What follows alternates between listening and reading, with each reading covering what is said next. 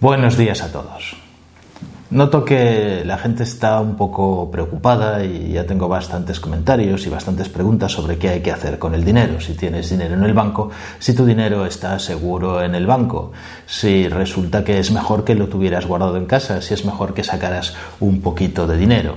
Nosotros hemos hablado en otro vídeo del corralito, ¿eh? de si era posible tener un corralito en España y si era posible que pasara.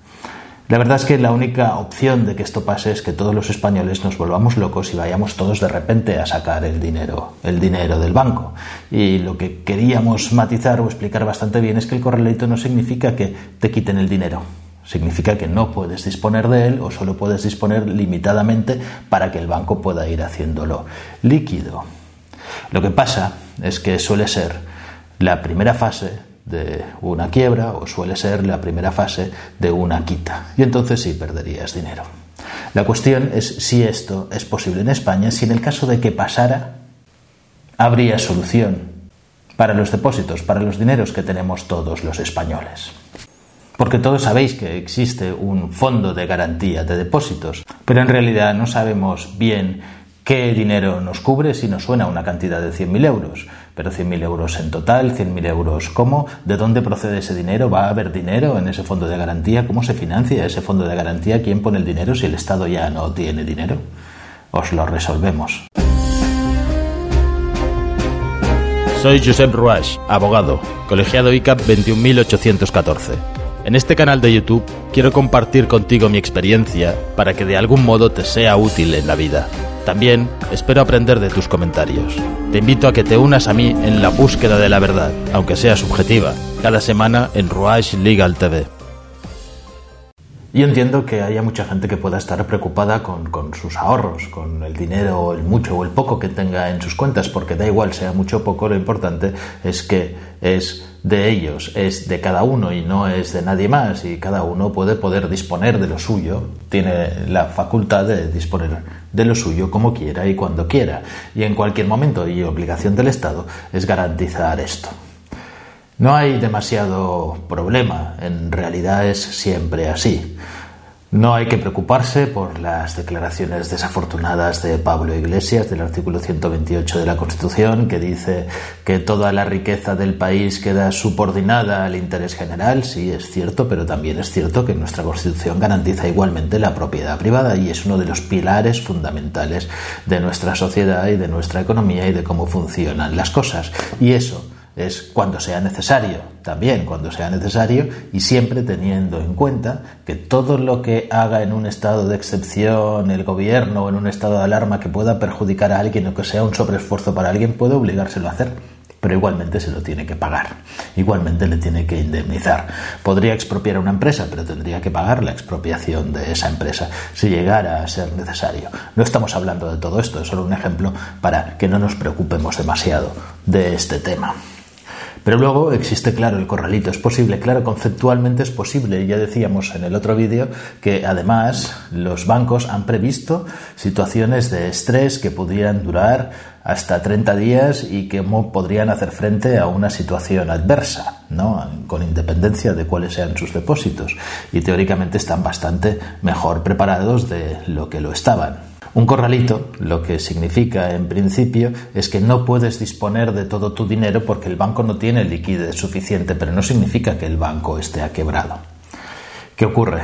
Que normalmente eso genera psicosis, todo el mundo quiere retirar su dinero y entonces ocurre que es como el primer paso el primer paso hacia una quiebra, el primer paso hacia una necesidad del rescate o el primer paso hacia una quita y rebaja de depósitos. Si mantenemos todos la calma y somos razonables, no va a pasar, no hay ninguna posibilidad más que remotísima de que hoy por hoy pudiera pasar.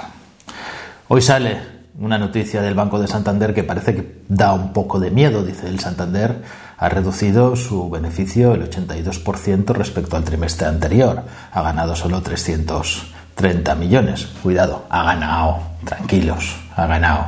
¿eh?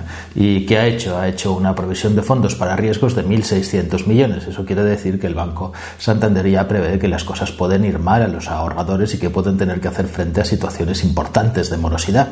Pero no pasa nada ya ha hecho una provisión. Por tanto, no hay un motivo de alarma exagerado ni por qué generar una psicosis. Y además existe el Fondo de Garantía de Depósitos. ¿Qué es el Fondo de Garantía de Depósitos? Pues en 1977 ya se creó el primer fondo de garantía. Se crearon varios, había unos fondos de garantía para distintos tipos de entidades bancarias. Las había pues para las cajas de ahorro, las había para las cooperativistas, etcétera, eran varios y cubrían muy poquito. En 1994 la Comunidad Económica Europea dictó una directiva, la Directiva 9419C, que era una directiva que decía que los fondos de, los bancos tenían que quedar garantizados de alguna manera. Tenía que garantizarse al cliente que su dinero eh, estaba de alguna forma o al menos en unos mínimos relativamente bien guardado. Y obligaba a llegar a una garantía de 20.000 euros, 20.000 euros por cuenta, por depósito. Esa garantía la recogió el Estado mediante un Real Decreto Ley, el 1295, y ya las garantías desde entonces eran de 20.000 euros por cuenta y titular. Luego, en 2011, después de la crisis, en el que había mucho temor de que quebraran algunos bancos, de hecho algunos quebraron, otros fueron absorbidos, hubo fusiones, problemas de la crisis que era principalmente financiera, y se dictó un nuevo Real Decreto Ley, el Real Decreto Ley 16-2011 de 14 de octubre, por el que se crea el Fondo de Garantía de Depósitos de Entidades de Crédito. Con esta ley, los anteriores fondos desaparecen todos, se liquidan y existe un único fondo que engloba entonces a todos estos fondos que eran de garantía y se amplían las coberturas hasta 100.000 euros. Luego veremos bien qué es lo que cubren estos 100.000 euros. Lo importante es que todas las entidades bancarias españolas están obligadas a adherirse a este fondo de garantía. Todas las entidades bancarias españolas, bancos, tienen necesariamente esta cobertura porque es una obligación, ninguna puede optar a tenerlo o no tenerlo, no era como por ejemplo el Código de Buenas Prácticas Bancarias en el que algunos bancos podían adscribirse, adherirse a ese código y si se adhieren a ese código quedan obligados a hacer los procedimientos y procesos de refinanciación que sean necesarios para las personas vulnerables en cuanto a las hipotecas, en cuanto a las viviendas, daciones en pago, etcétera, y a tratarlos de una determinada forma. Pero este es obligatorio. Todos los bancos están escritos, los más grandes y los más pequeños. Y para saber qué es lo que garantiza vamos a hacer una triple diferenciación. Uno, cuentas de, corrientes, con depósitos que los ahorradores o cualquiera puede tener en el banco para ir utilizando, sean cuentas de ahorro, sean otro tipo de cuentas, todo lo que sean cuentas corrientes. En este caso, el fondo de garantía garantiza hasta 100.000 euros, hasta 100.000 euros por cuenta y por titular. Es decir, si una cuenta tiene dos titulares, la garantía se amplía a 200.000 euros. Si tuvierais un solo titular y podéis tener algún apoderado, algún autorizado, pero no titular, en este caso la garantía sería de 100.000 euros. Si vosotros tenéis dinero en cuenta corriente, tenéis menos que eso, no os tenéis que preocupar. Si tenéis más que eso, pues entonces lo bueno es que repartáis el dinero en más de una entidad bancaria. Entonces tendréis titularidad en distintas cuentas y tendréis cobertura si pasara algo a los dos bancos a la vez, que sería complicado, complejo, difícil o incluso muy remoto que ocurra. Pero es una medida de precaución y en cualquier caso, si tenéis menos, no pasa nada. No está de más tampoco ir repartiendo entre más de una entidad bancaria. Porque aunque tengáis la garantía, ninguna garantía se ejecuta de la noche a la mañana, ninguna garantía se ejecuta inmediatamente. Si un banco quebrara, de momento no podríais tener acceso al dinero, pero resultaría entonces que tampoco os van a pagar en 24 horas. Luego está la gestión de instrumentos financieros, fondos, acciones, etcétera. Los bancos, además de hacer de bancos, también son gestoras de fondos de inversiones. También tienen instrumentos financieros. Me refiero a Tú puedes comprar bonos a través del banco, tú puedes comprar acciones a través de tu banco y ellos gestionan este tipo de fondos. Estos tienen la misma cobertura, de 100.000 euros. Pero cuidado, están excluidos los planes de pensiones y los fondos de inversión que no sean los propios de esa entidad bancaria. El tercer supuesto es el de las gestoras. Si vosotros trabajáis con alguna gestora de inversión, eh, no están cubiertos tampoco por este fondo, están cubiertos por otro que se llama Fogain, del que os hablaré dentro de un momentito.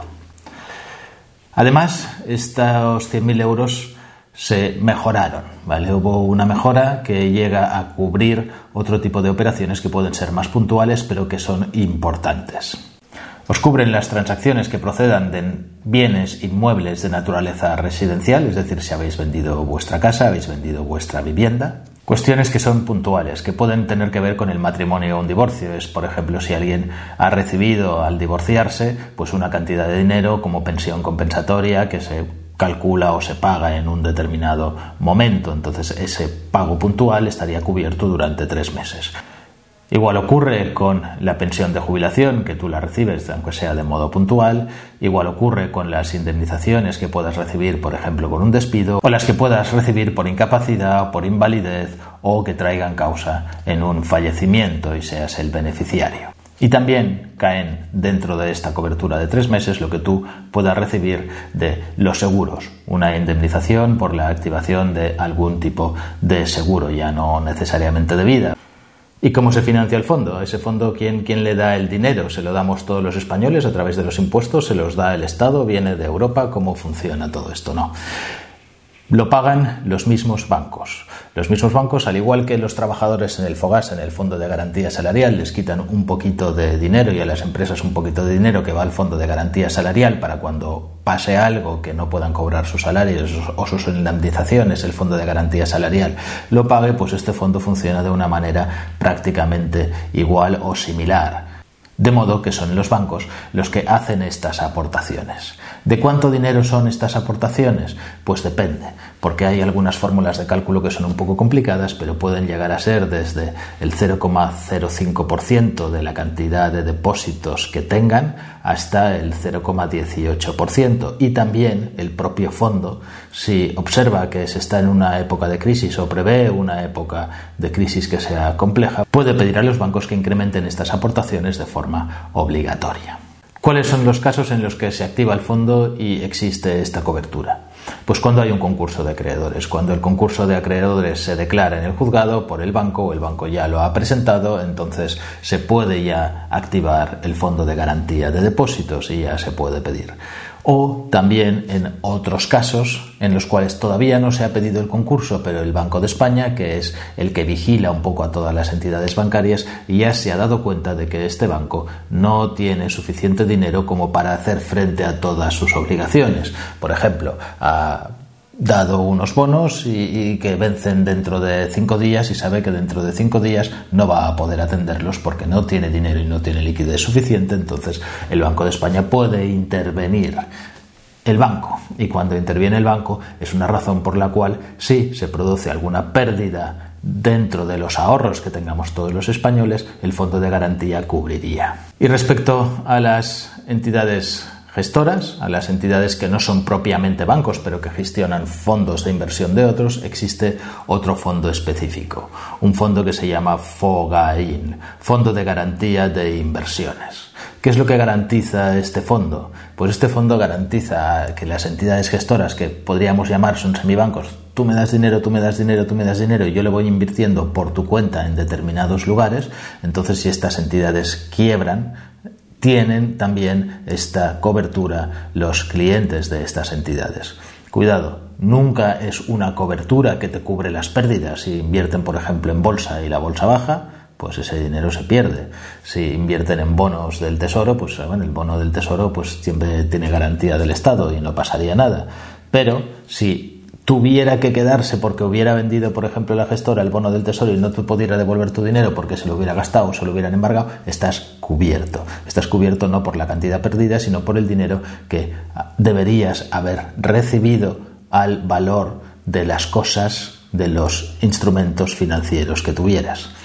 Siempre y cuando sean entidades que estén adscritas a la Comisión Nacional del Mercado de Valores y sean legales y estén regularizadas. Si tú vas a alguien privado que te hace las inversiones por ti, entonces no tienes ningún tipo de cobertura. Y se garantizan igualmente 100.000 euros por cuenta de inversor. ¿Podemos estar tranquilos? Si nosotros tenemos menos de 100.000 euros, no pasa nada, estamos cubiertos. Si tenemos más de 100.000 euros, tenemos que tener más de un titular, tenemos que repartirlo en varios bancos. Así que, en principio, incluso el riesgo de quiebra está cubierto. ¿Y por qué digo en principio? Pues porque en España hay 47 millones de españoles tienen muchos más de una cuenta bancaria y según cifras de 2019 hay aproximadamente unos 850.000 millones de euros en depósitos y cuentas bancarias. Y veréis que los fondos de los que dispone no serían suficientes para cubrir esta cantidad. De todas formas, sería estúpido pensar que un fondo de garantía iba a cubrir el 100% del riesgo que realmente está cubriendo. Porque en verdad la posibilidad de que acaben quebrando dos, tres, cuatro bancos a la vez es remota, remotísima. Estar tranquilos con nuestros bancos, estar tranquilos con el sistema financiero. Y entonces no hace falta que saque el dinero del banco, pues no hace falta que saques el dinero del banco, pero si nos ponemos en uno de los peores escenarios que podrías recibir, siempre es bueno que dispongas de dinero en efectivo. Todo el mundo está limitando mucho el dinero en efectivo, todos los estados lo limitan por una cuestión de facilidad y de control fiscal, así controlan todo lo que ingresas y todo lo que sacas, sobre todo por eso, y entonces siempre se utilizan tarjetas de crédito, dinero electrónico, pagamos con nuestro móvil, hacemos cualquier cosa menos dinero en efectivo, en papel. Ya ha dicho la OMS que el dinero en principio no tiene por qué contagiar coronavirus, se puede seguir utilizando. ¿Y es bueno que exista el dinero en papel? Pues yo entiendo que sí, porque el dinero en papel de momento siempre vale. Nunca falla, la tarjeta de crédito puede fallar, el cajero puede fallar, pueden pasar 50 cosas y tener un poquito de efectivo en tu casa como para aguantar los gastos corrientes que podrían ser del mes o de unos días mientras has cobrado no está nunca de más. Pero eso no solamente en unas circunstancias de crisis, sino siempre. Si te ha gustado el vídeo, suscríbete, dale al like, dale a la campanilla para recibir notificaciones de los nuevos vídeos y pon tus comentarios. Los contestaremos lo antes posible y además seguro que son muy interesantes para todos los que los queráis leer.